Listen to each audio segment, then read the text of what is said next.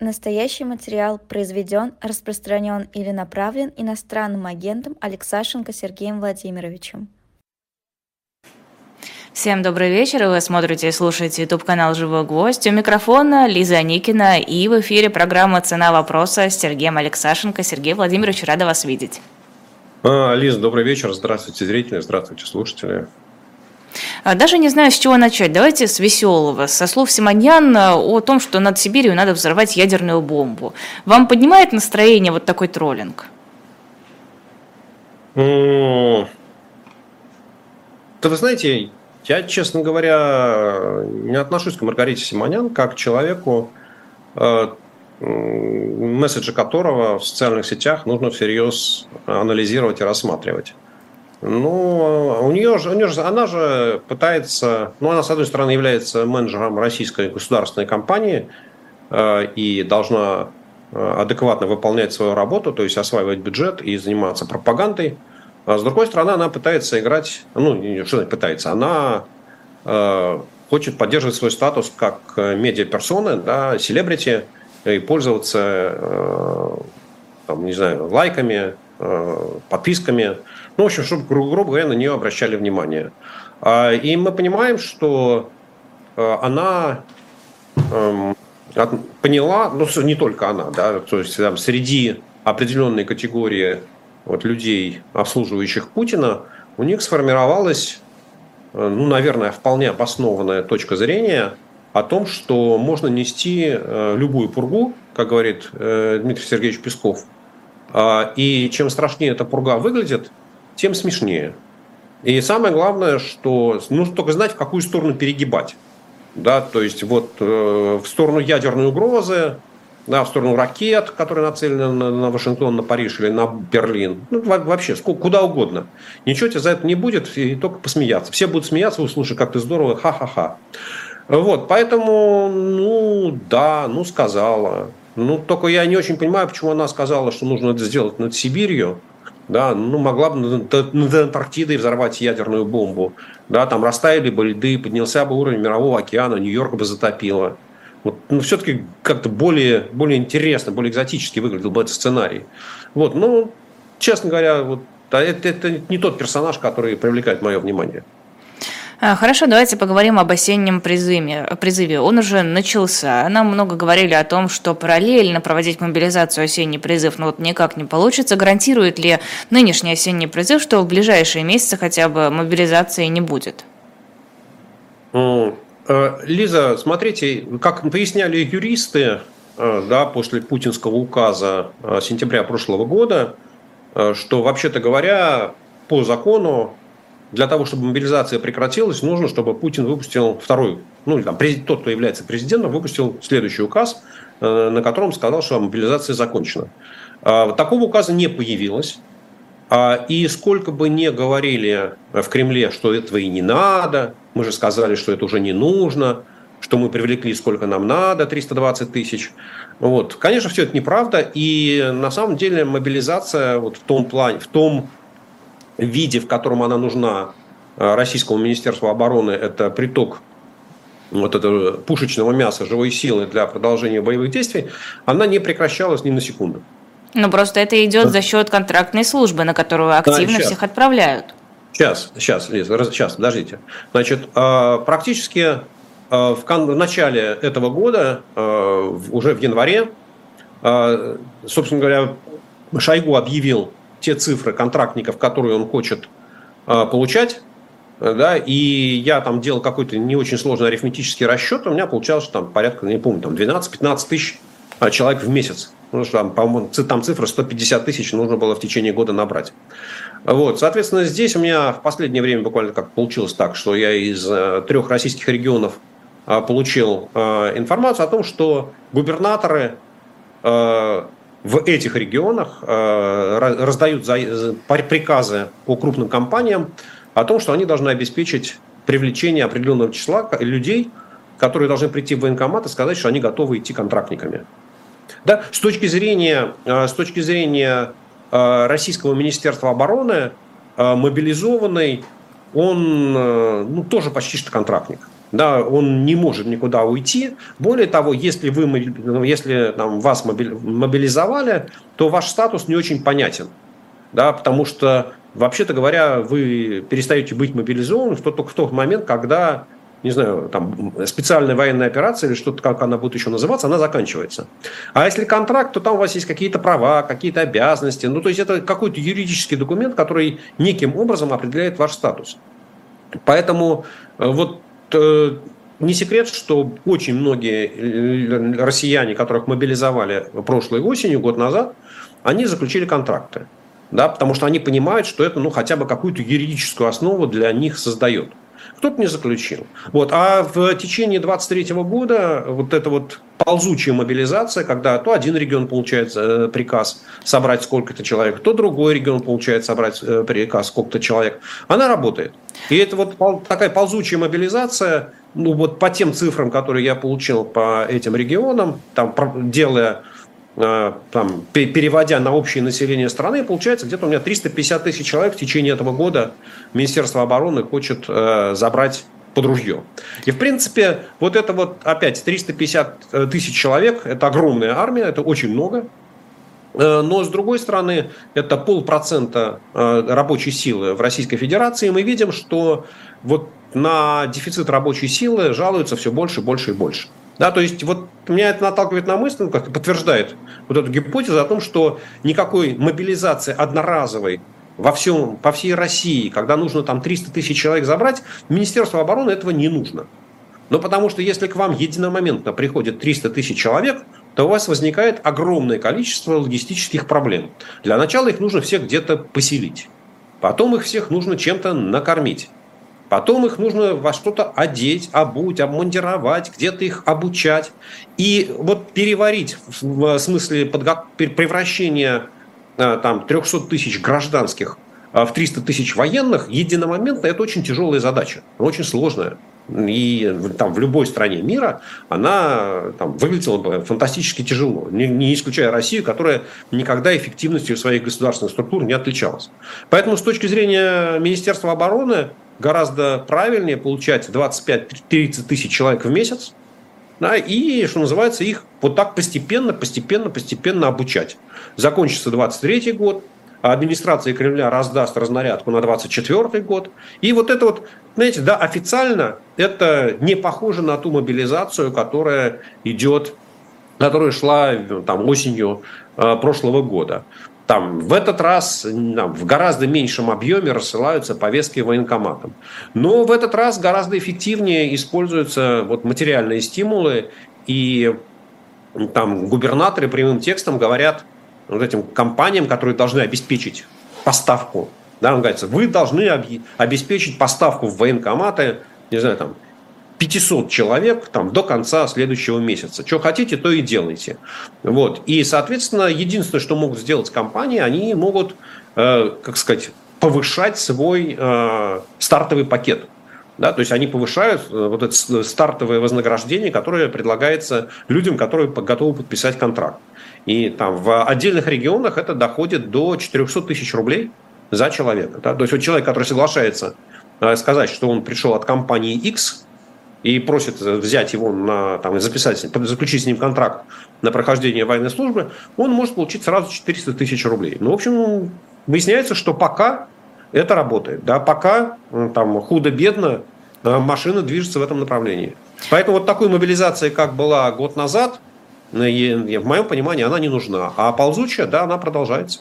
Но все-таки очень важный нюанс, э, разница между ползучей мобилизацией и той мобилизацией, которая была год назад, это отсутствие принуждения. Ну, то есть работодатель, он не может скрутить работника, привести его, его в военкомат и сказать, на, получайте, забирайте, я свою долю внес.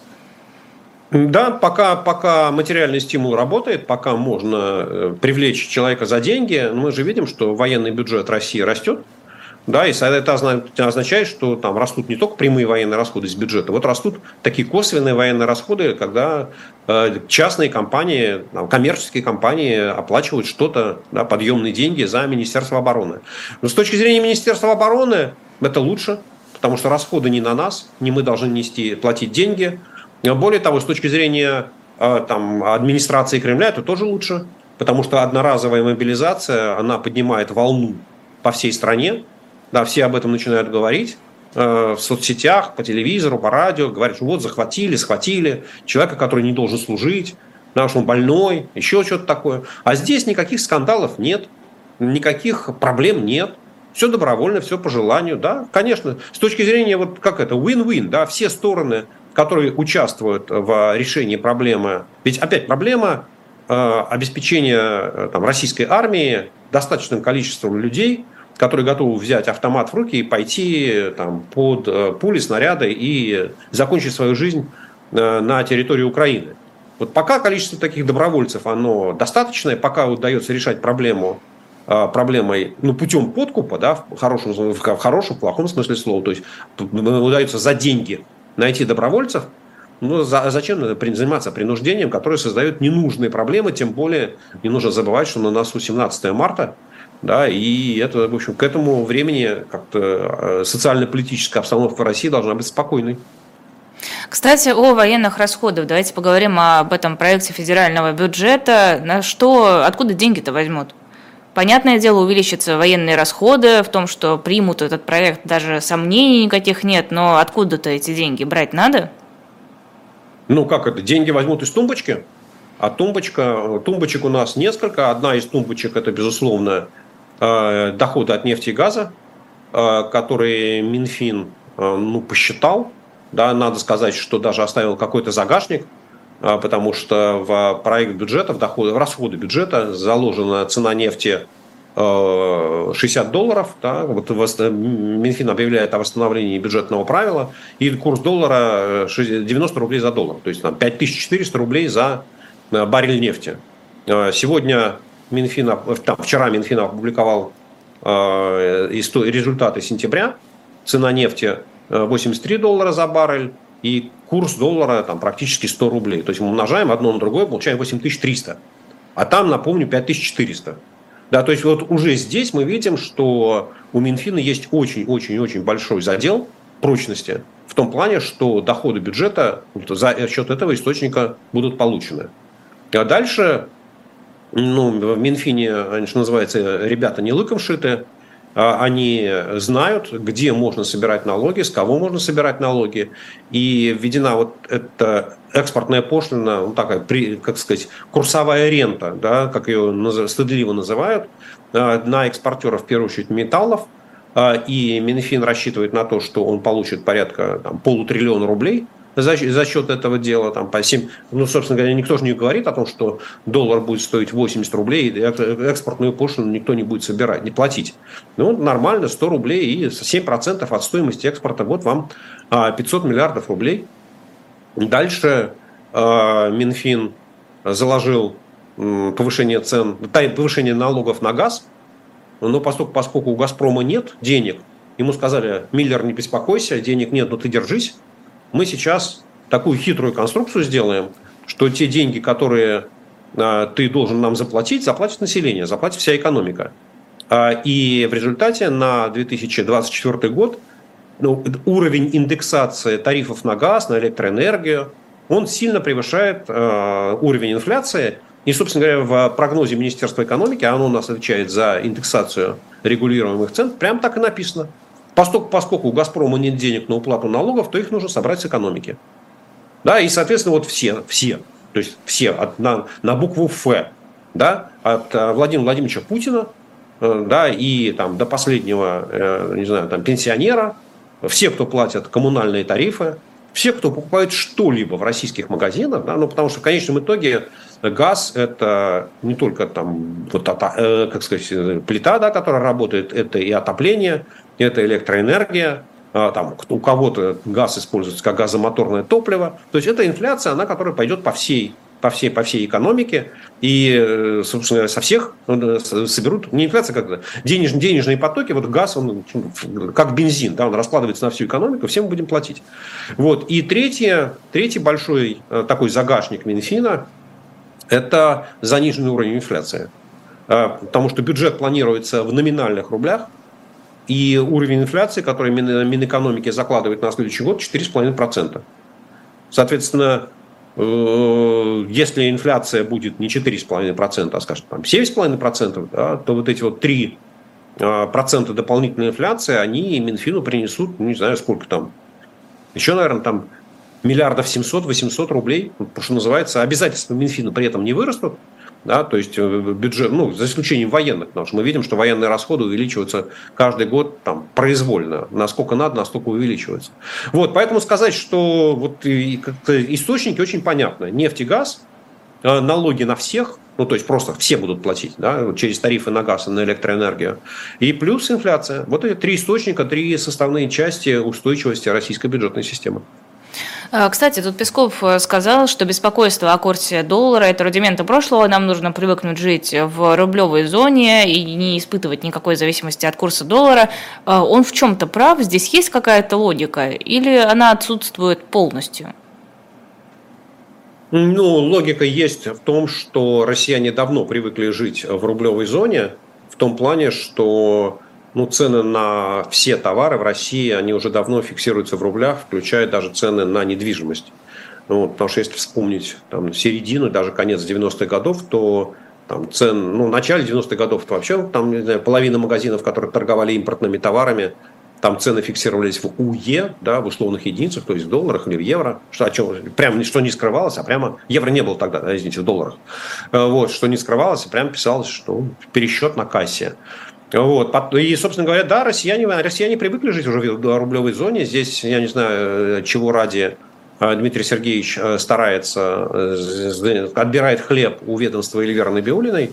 А, и, собственно говоря, даже депозиты российское население хранит главным образом в рублях и даже вот не пытается использовать возможность сохранения сбережений под названием валютный депозит, да, там в рубли, но, собственно говоря, привязанных к курсу доллара – вот. И здесь он прав. Здесь он прав. Да, россиянам нужно привыкать жить в рублевой зоне. Ну, честно говоря, без его совета россияне давно уже это сделали. Но все равно ведь за а. курсом а, доллара следят. Все равно ведь... Сейчас, сейчас, Лиз, Лиз. Да. Ну, подожди. Хорошо, я даже, даже, вы же меня спросили хоть в чем-то. Хоть в чем-то он прав. Я сказал, да. Да, и здесь вот он в этом прав, и здесь я готов с ним солидаризоваться. Но есть другая история, как у каждой медали две стороны это то, что Россия по-прежнему остается страной, в которой импортные товары, неважно откуда они приезжают, а из Индии, Китая, Европы, Африки, Латинской Америки, из Антарктиды, а страна, которая сильно зависит от импорта и э, с точки зрения потребительских товаров – и с точки зрения промышленных товаров, промежуточных товаров, инвестиционных товаров. И в этом отношении э, фраза Пескова, что об этом нужно забыть, ну, наверное, можно забыть и не следить за курсом доллара. И я думаю, что многие россияне и не, не следят за ним, но они следят за ценниками в магазинах. А когда у вас ценники в магазинах, э, в магазинах 25% ну, продовольствия это импортное, э, в непродовольственном сегменте это 50%, то там хоть следи, не следи за курсом доллара, но ценники ты будешь видеть, и ты понимаешь, что они растут. Да, и здесь, э, ну, почему Дмитрий Сергеевич это говорит, тоже понять можно. Э, самое главное объяснить, что цены растут из-за чего-то другого, а не из-за того, что растет курс доллара. Да? Потому что главная задача э, вот такой антиэкономической пропаганды или политической пропаганды состоит в том, чтобы у россиян ни в коем случае не сложилась устойчивая связка – что война ведет к росту курса доллара, рост курса доллара ведет к инфляции, а инфляция бьет по твоему кошельку. Да, соответственно, вот если разорвать связку цены и курс доллара, то, в общем, дальше как-то жизнь налаживается, что называется. Да? И вот здесь, что называется, это и есть искусство такое, которым э, Песков очень хорошо владеет. Вот, поэтому, да, конечно, можно не следить за курсом доллара, и, наверное, там многие россияне могут себе это позволить или, в общем, не видят в этом смысла, но за ценниками они следить будут, э, хотят или не хотят. Без этого никак не обойтись в нашей жизни. А, давайте обсудим Роснано. Компания признала, что не может исполнить обязательства по долгам исключительно за счет собственных средств, есть риск банкротства. Как так вышло? Ну, как сказать, не, неудачно проинвестировались. Да? Ведь, э, собственно говоря, Роснано – это такая очень специфическая структура. А если переводить в экономические термины, то это был венчурный фонд, э, который должен был заниматься э, рискованными финансовыми вложениями в очень узкий сегмент экономики, в нанотехнологии, который в России был практически не развит. А при этом у этого фонда был один единственный инвестор под названием Российское государство, федеральный бюджет, и управлять этим фондом доверили людям, которые никогда венчурным финансированием не занимались и вообще инвестиционными фондами не управляли.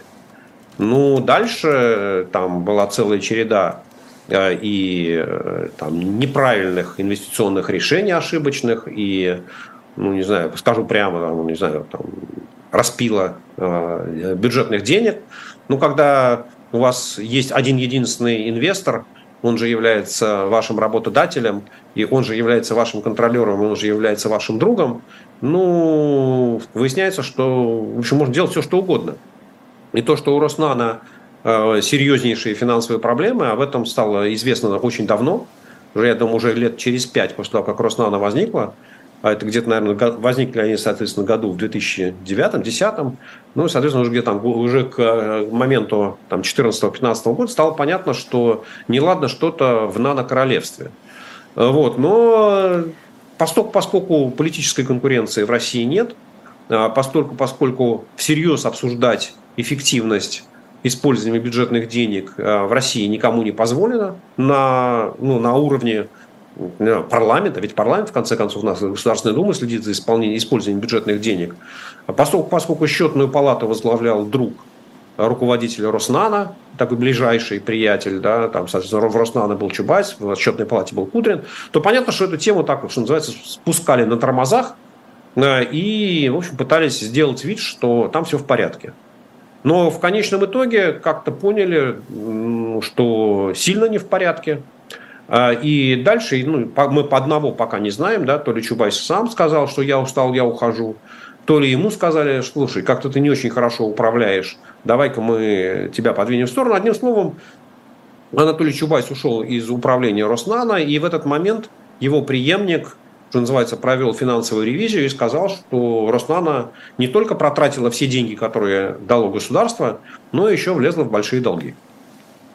Ну и, собственно говоря, в, в тот момент появился вот этот известный скандал э, с тем, что Роснана не, могло, не могла организация ОНО, я не знаю, она, она, она, оно, в общем, Роснано. Роснано не могло расплатиться с облигациями, э, э, там началась очень активная игра спекулянтов, да, то есть те, кто знали, что бюджет все равно даст денег, играли на понижение цены, купили задешево, бюджет расплатился. Ну, в общем, короче, заработали все, ну и теперь Э, начинается часть вторая, да, что э, лучше дела не, стали обстоять, что э, новая команда прийти пришла, и даже говорят, что они какую-то прибыль заработали, только в результате убытки Роснана там выросли, да, вот, судя по той информации, которую напечатал Интерфакс, потому что финансовая отчетность Роснана выглядит очень смешно.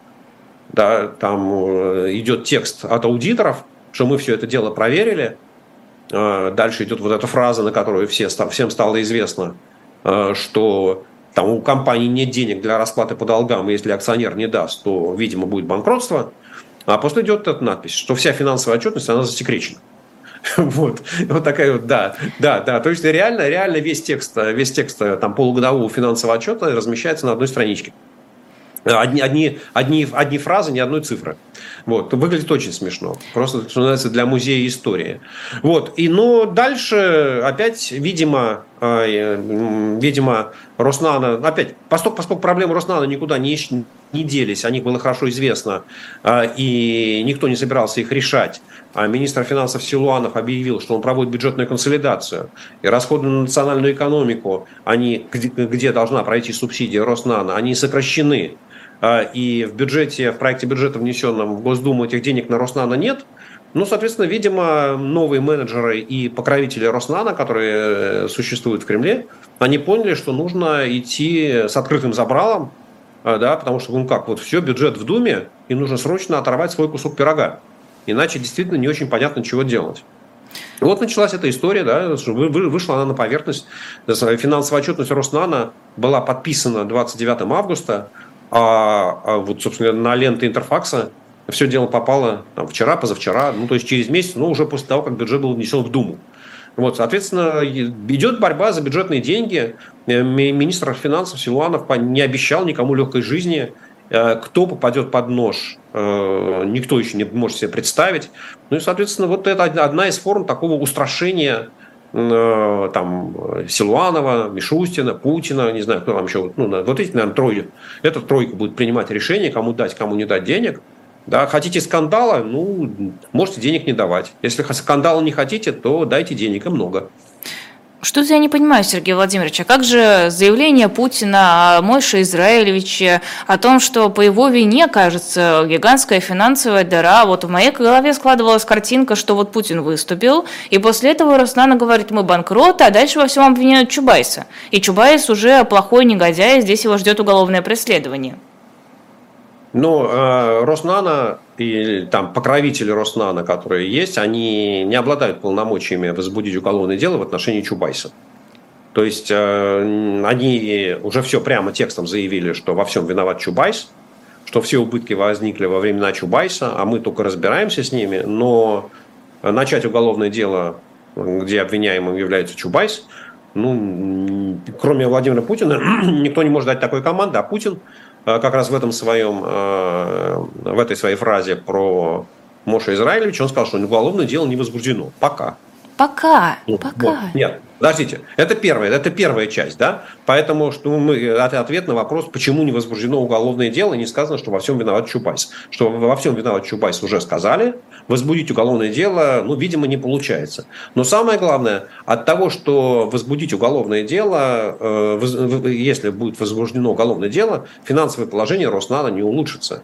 И денег на выплату купонов по облигациям или погашение основного долга тоже не появится. Самое главное, не будет денег на содержание всего административного аппарата. Поэтому, как говорится, мухи отдельно, котлеты отдельно.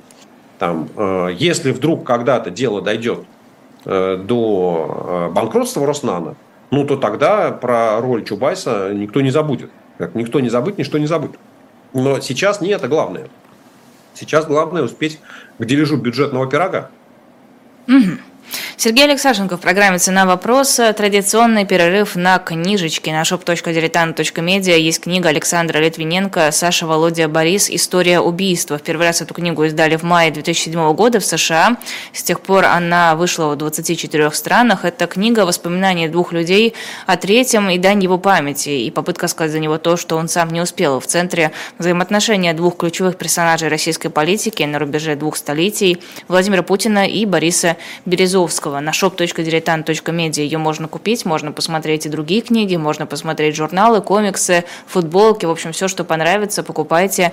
Вы таким образом спонсируете «Живой гвоздь», можете ощутить свою причастность к тому, что мы делаем, тем более, что без вашей помощи мы бы работать в любом случае не смогли. Сергей Алексашенко, программа «Цена вопроса». А, датская компания объявила о расторжении лицензионных соглашений, которые позволяют Балтике производить и продавать продукцию под этим брендом. Что теперь? Неужели послушается Россия и не будет у нас больше Балтики? Ну, потерявшие голову по волосам не плачут. И, как известно, Владимир Путин принял решение э, отобрать у датчан э, всю компанию «Балтика» без какой-либо компенсации. Ну, фактически им запрещено э, продавать ее. И прошло не знаю, там почти полтора месяца, если не два месяца, и датчан неожиданно осенила мысль, а как же так? У нас э, пивоварню отобрали, а нашими брендами они пользуются. А перечислять роялти за использование брендов российское законодательство в нынешнем виде запрещает. То есть мало того, что у нас отобрали активы, нам еще и не платят за использование наших брендов. Э, вот. Э, ну и решили, что нехорошо решили, что нужно проявить принципиальность и заявили, что расторгают соглашение. Да, и что все больше продавать будет нельзя. Но сказав А, датчане почему-то испугались. Видимо, вспомнили слова какого-то российского посла, да, который, по-моему, чуть не в Дании, который сказал, что в случае чего мы ракеты свои на Копенгаген тоже направим. Они, у них все это в досье написано. И они сказали, ну ладно, но в общем-то до 1 марта следующего года вы запасы можете распродавать. Я э, сильно, в общем, удивлен, что у, пивовар, у пивоваренной компании могут быть запасы пива на полгода вперед. Ну, наверное, такое может быть. Да, но в моем понимании это означает, что, в общем, компания «Балтика» совершенно смело может производить пиво под вот этими датскими брендами, ну, как минимум еще полгода, а, и, ну, пять месяцев, да, осталось. Но я не сомневаюсь в том, что и после э, 1 марта, то есть после того, как официальное разрешение датчан на продажу пива под своими брендами закончится, э, компания «Балтика» будет э, заниматься тем же самым. Ну, потому что российская, э, российские суды, несомненно, примут решение, что расторжение этого лицензионного контракта не соответствует, ну, как минимум, там в одном случае не соответствует российскому законодательству, а в другом случае, другой вариант, это что не соответствует, э, что является недружественным шагом, а поэтому компания «Балтика» может не выполнять э, требования лицензиата. Вот. Ну и есть, конечно, третий вариант, еще более, э, как сказать, красивый, что компания «Балтика», или точнее говоря, какие-то люди, связанные с компанией «Балтика», и которых Владимир Путин лично укажет пальчиком, они зарегистрируют свою компанию, которая зарегистрирует Э, товарные знаки, вот, которые ныне принадлежат датчанам на свое имя, перерегистрирует и будет получать роялти за продажу пива, выходящего под датскими брендами. Вот, поэтому, собственно говоря, я э, как, все о деньгах. Всегда деньги, э, что называется, следите внимательно за наперстками. А новость, которую я не очень поняла, в США, Европе и Азии выросла доходность по ряду гособлигаций, причем до многолетних рекордов. И далее пишут, что это вызвало серьезную озабоченность среди инвесторов.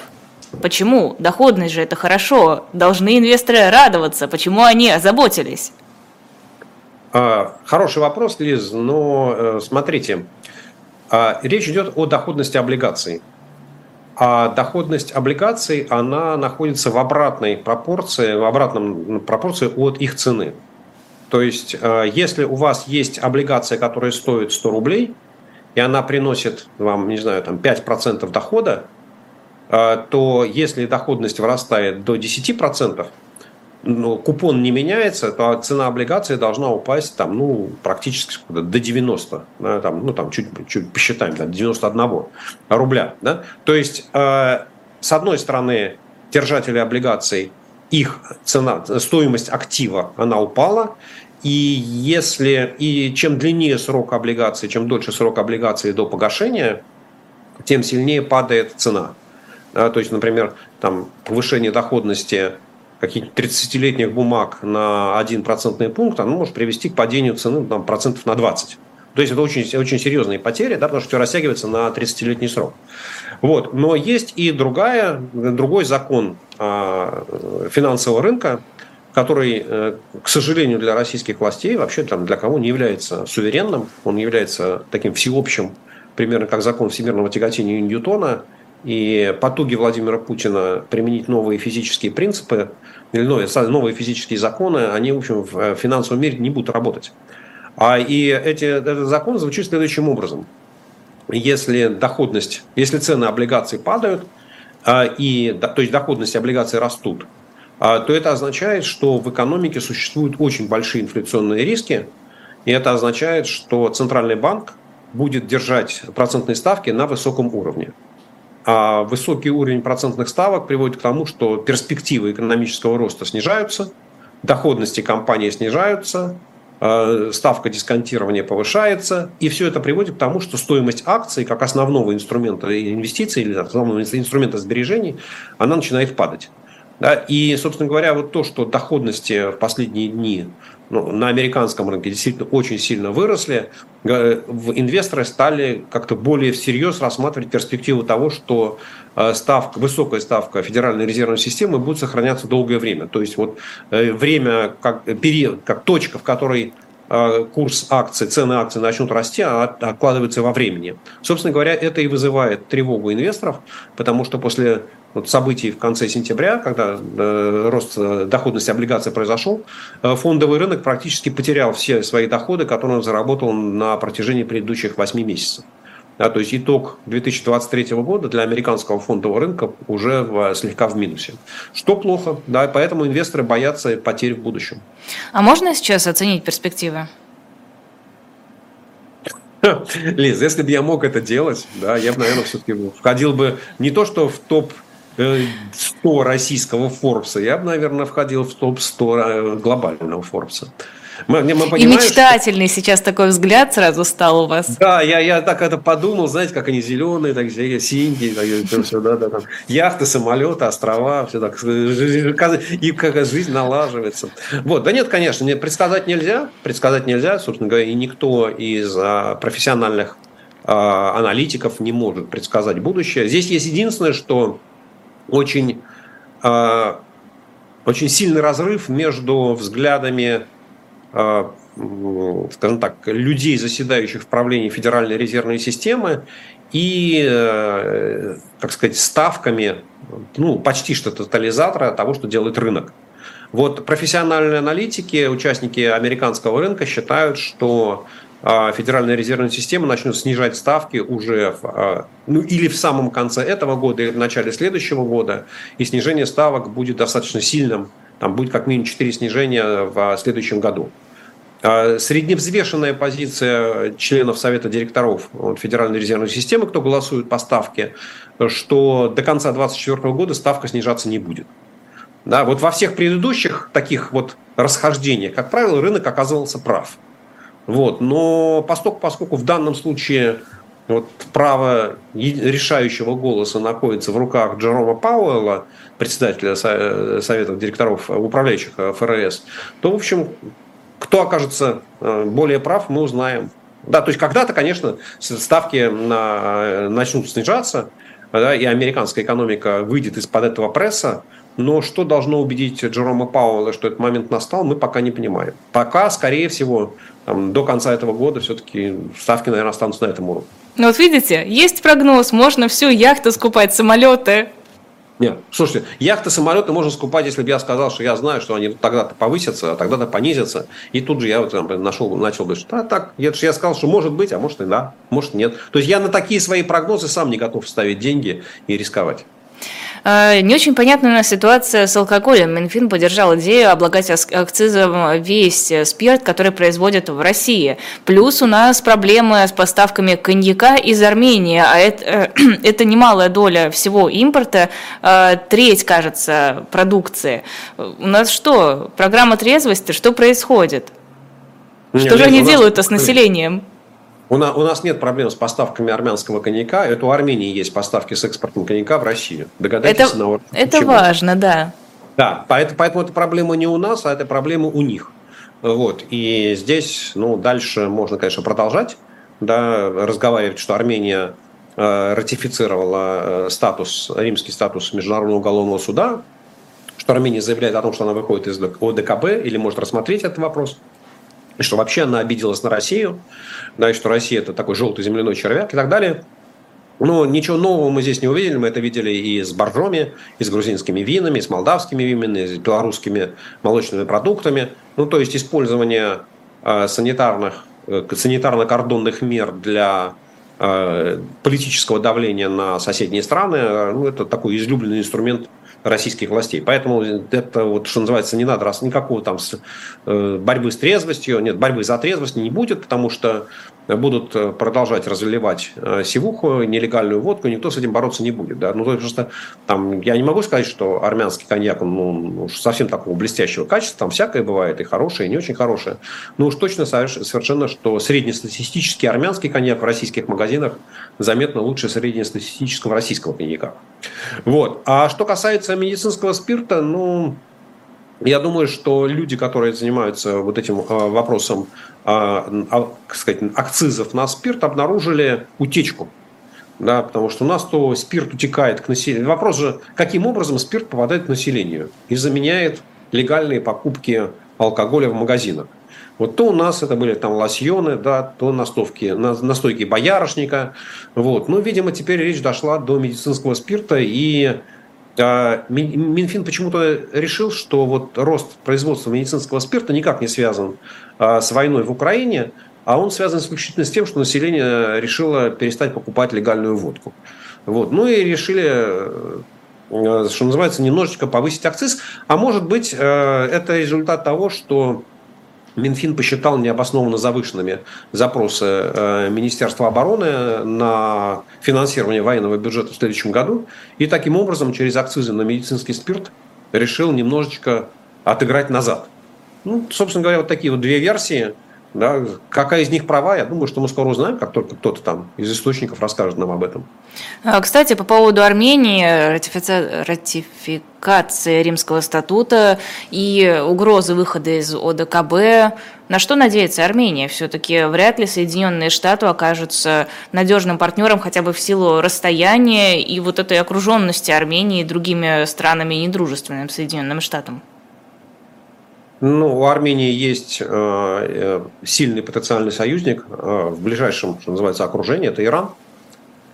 И здесь, я думаю, что это и есть главная ставка Армении. То есть, видимо, армянское руководство понимает, что обещание России гарантировать военную неприкосновенность, защиту, ДКБ, поставки вооружений, безопасность, экономическую помощь, они, что называется, как говорится, мои обещания сегодня дал, завтра взял. Э, вот. И, видимо, армянское руководство поняло, что на стратегическое будущее, на долгосрочную перспективу на Россию надеяться больше невозможно, тем более, что э, у России впереди не самое простое время э, с точки зрения экономики, то есть не, не конкретно, вот, не знаю, ближайшие месяцы, а ближайшие годы, может даже десятилетия, потому что жизнь под санкциями, она точно совершенно не будет создавать в России каких-то хороших условий для развития бизнеса. А Иран, ну, во-первых, страна, которая уже давно научилась жить под санкциями, и вот это санкционное давление, что называется, уже не нарастает. Во-вторых, Иран хочет усиливать свое присутствие в регионе, и, очевидно, в той ситуации, когда Турция поддерживает Азербайджан и расширяет а, свою роль регионального лидера, Иран, который бьется за то же самое место, должен искать себе союзников да, или новых вассалов, и в этом отношении Армения очень даже подходит на эту роль.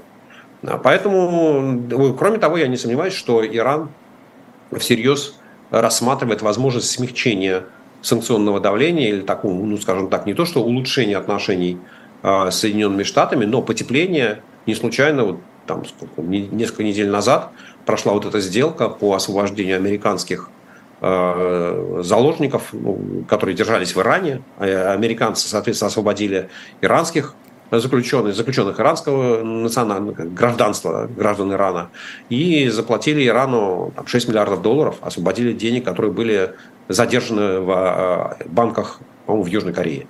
Вот, собственно говоря, это намекает э, Армении достаточно прозрачно, где искать поддержку, где искать союзников. И, собственно говоря, это не является ни для кого большим секретом. Ну а что может Иран предложить Армении, что Армения может предложить Ирану? А Иран может предложить Армении нефтепродукты, газ. Да, собственно, что, что Армения получает от России? В первую очередь, это энергоносители. А, и, во-вторых, не надо забывать, что Иран может предложить Армении деньги. Да, то есть в этом отношении Иран э, научился э, и прятать свои активы, и использовать свои активы, и направлять свои активы в, нужном, в нужные стороны. Да, поэтому Иран может стать э, платформой для... Армения может стать для Ирана платформой для создания каких-то технологических проектов. Опять если, ну, опять я сейчас начну заниматься абсолютно такой э, необоснованной конспирологией или, знаю, фантазированием, э, в принципе, э, Иран может думать о том, чтобы создавать в Армении технологические предприятия, компании, которые будут заниматься технологическими э, проектами, которые создать в Иране невозможно в силу санкций или каких-то других ограничений. Одним словом, э, ведь у Ирана э, у него же вот это вот, э, так сказать, иранский полумесяц через Ирак, Сирию, Ливан, вот все эти страны, которые сегодня являются зоной влияния, э, э, сферой влияния Ирана, они либо слабые очень, либо находятся в состоянии, ну так, мягко говоря, гражданской войны и неус, политической неустойчивости. И в этом отношении, если Армения присоединится к этому такому неформальному союзу, то это будет вот тот самый островок стабильности, который Ирану точно совершенно не помешает. А с точки зрения разницы и ВВП и население, численность населения между Ираном и Арменией, понятно, что затраты на Армению, они будут не так велики с точки зрения иранской экономики. А Конгресс США принял временный бюджет, который позволяет избежать остановки работы правительства, но он не включает в себя помощь Украине. Бюджет принят на 45 дней, и вроде как денег пока на помощь Украине хватит, но все равно звоночек тревожный. И некоторые эксперты усматривают в этом попытку э, принудить Украину к э, переговорам, к тому, чтобы уже начать с Россией о чем-то разговаривать, потому что, ну вот смотрите, сейчас мы вам будем давать меньше денег, потом еще меньше, а потом, ну, как-нибудь сами справляйтесь. Вы что об этом думаете? Ну, это абсолютно неадекватная точка зрения, потому что а, в Америке через 13 месяцев состоятся а, президентские выборы, а, перевыборы Палаты представителей, перевыборы Третьего Сената, то есть такой наступает очередной электоральный цикл. И все, что происходит в Америке сегодня, нужно рассматривать с точки зрения политической борьбы, политической конкуренции и, соответственно, 5 ноября 2024 года. А в отношении а, включения или не включения денег на поддержку Украины в американский бюджет, это вот типичный случай, когда внутриполитические, внутриполитические факторы, они доминируют, а, и при том, что и в Палате представителей, и в Сенате большинство а, участников выступает за поддержку Украины, вот эти политические разногласия, по, по вопросу о том, как, как должен выглядеть бюджет в целом, они приводят к тому, что для достижения компромисса, ведь для Америки, но ну, для, для Конгресса американского, для Палаты представителей, да, в первую очередь, а, избежание шатдауна, избежание вот этого остановки финансирования федеральных учреждений является гораздо более важной задачей, и это то, что ощущает там, практически каждая американская семья. Да, и если ценой компромисса, который может привести к поддержке этого законопроекта, а для него нужно получить не просто большинство в Палате представителей, а большинство в две трети, то очевидно, что нужно было строить какой-то компромисс, достаточно широкий, а, который поддержит большое количество а, конгрессменов и членов Палаты представителей из обеих партий. И вот а, одна из цен такого компромисса – это исключение пункта о финансировании Украины. А, при том, что, я повторю, да, что э, в принципе, вот сам по себе законопроект о финансировании, финансовой помощи Украине, если бы он теоретически был бы кем-то вынесен, но, там, то он мог бы получить поддержку и пройти э, просто самостоятельно. Вот. Но второй частью, второй частью вот этой вот э, как бы внутриамериканской политической борьбы стало то, что вчера Палата представителей проголосовала за то, чтобы отправить в отставку своего спикера, и это фактически парализует работу Нижней палаты американского конгресса до тех пор, пока спикер не, спикера не изберут. Да, поэтому Украина в этом отношении стала таким заложником внутриамериканской политической борьбы. И то, что случилось, это никоим образом не говорит о том, что Украине грозит вот, принятие политического решения о том, что ее прекратят, прекратят поддерживать. То есть это, знаете, как побочный Э, результат, так, вот, но это не целенаправленное решение. А, тут еще издание «Политика» написало, что Евросоюз готовит переговоры с Украиной о ее будущем вступлении в Евросоюз. А, действительно это могут э, начать обсуждать, пока не закончилась война? Ну, я к этому отношусь достаточно спокойно. Я считаю, что обсуждать можно все, что угодно. Я не думаю, что э, Евросоюз проголосует за то, чтобы принять от Украины официальную заявку да, и создать официальные э, там, переговорные делегации, но тем более, что мы знаем, что там, представители там, Венгрии жестко выступают против этого, э, там непростые отношения с Польшей, э, вот, но вести переговоры, вести консультации, обсуждать параметры, обсуждать сроки, это же совершенно не требует какого-то такого ну, громко заявленного политического процесса. С одной стороны, это сигнал, который посылается украинскому обществу, что в долгосрочной перспективе мы вас не бросим, и мы вас поддержим. Э, вот, там уже появилась цифра, что э, присоединение Украины к Евросоюзу э, будет означать, что Украина получит там 186 миллиардов, по-моему, из бюджета Евросоюза. Ну, опять непонятно за какой период, но тем не менее, то есть уже вот знаете, как эти разговоры о том, что денег будет и будет много, да, то есть, ну, чтобы поддержать, э, что мы вас не бросаем, мы, возможно, как противовес тому, что случилось в Вашингтоне.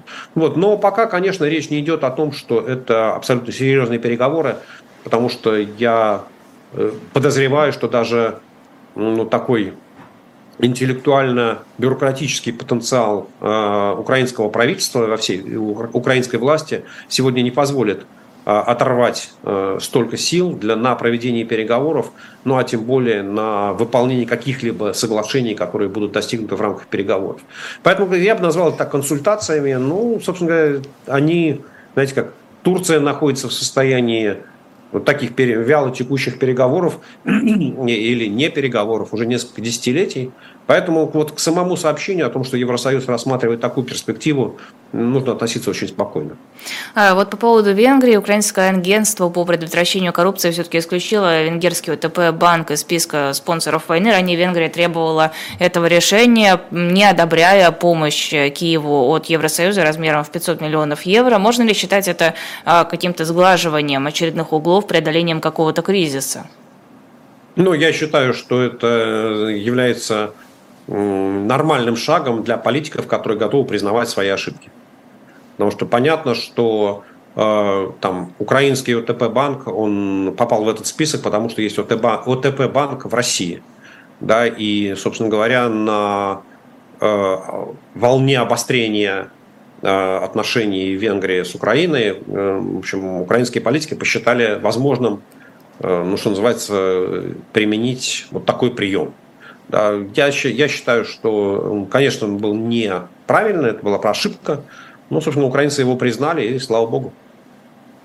Спасибо огромное. Это был Сергей Владимирович Алексашенко в программе «Цена вопросы» на YouTube-канале «Живой гвоздь». Если вдруг вы здесь первый раз, я напоминаю, что у Сергея Алексашенко есть и свой YouTube-канал. Ссылка на него есть прямо в названии ролика. Можете кликать, переходить, подписываться и смотреть Сергея Алексашенко не только раз в неделю на «Живом гвозде», но и у него в YouTube-канале еще у Сергея Алексашенко есть телеграм-канал Сергея Алексашенко. Туда тоже приходите, подписывайтесь и читайте. Ну и на нас подписывайтесь тоже на YouTube-канал «Живой гвоздь», на телеграм-канал «Живой гвоздь», скачивайте приложение «Эхо», ставьте лайки, не знаю, репостите ссылки в социальных сетях. Что еще я забыла сказать? А, еще shop.diletant.media, где есть футболки, книжки, журналы, комиксы и практически все на свете. Там есть довольно интересные издания, которые продаются в единственном экземпляре, многие из них раритетные.